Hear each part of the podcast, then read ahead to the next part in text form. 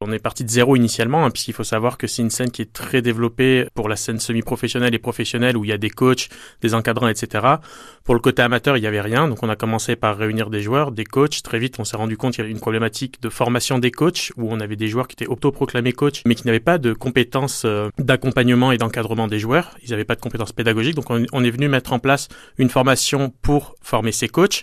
Ensuite, ils ont pris en charge des équipes. Il a fallu mettre en place des compétitions adaptées pour les joueurs amateurs, puisque le problème de l'e-sport pour les amateurs, c'est que les compétitions ne sont pas adaptées. Quand on est débutant, on peut aller sur des, des, compétitions, mais très vite, on va rencontrer des équipes très très fortes et on va sortir et donc on n'aura aucune expérience de jeu. Donc euh, on est venu mettre en place une compétition adaptée pour permettre aux joueurs bah, d'affronter d'autres joueurs sur une scène adaptée.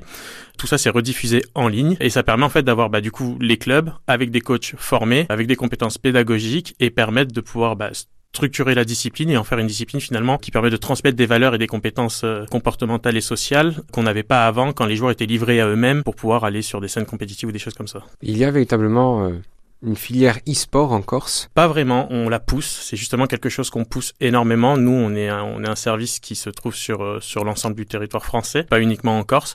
Euh, et justement, on a des projets pilotes pour pouvoir mettre en place des clubs, même des clubs physiques, puisqu'aujourd'hui la totalité de notre service se trouve en ligne.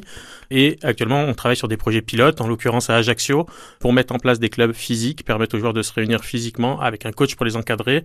Et par la suite, on va venir mettre en place des compétitions et des ligues directement en Corse. Il y a aussi peut-être une euh, démarche euh, de vulgarisation peut-être auprès des parents de ces jeunes qui peuvent pratiquer l'e-sport. Il y a un message précis que vous voulez faire passer. Il y a un travail d'échange avec les parents, tout simplement pour pouvoir créer un lien entre le jeu des adolescents à partir de 12 ans, euh, où les joueurs peuvent jouer et on ne sait pas trop finalement quelles relations ils ont sur Internet avec les autres, quel comportement. On les voit des fois s'énerver, on se demande ce qui se passe, etc. Mais on ne sait pas vraiment quoi. Là, dans les projets pilotes qu'on met en place, il y a un encadrant, il y a un accompagnement qui est fait par le coach et un lien finalement qui est fait entre la pratique de ce joueur qui se trouve en ligne ou quand il va aller affronter d'autres clubs.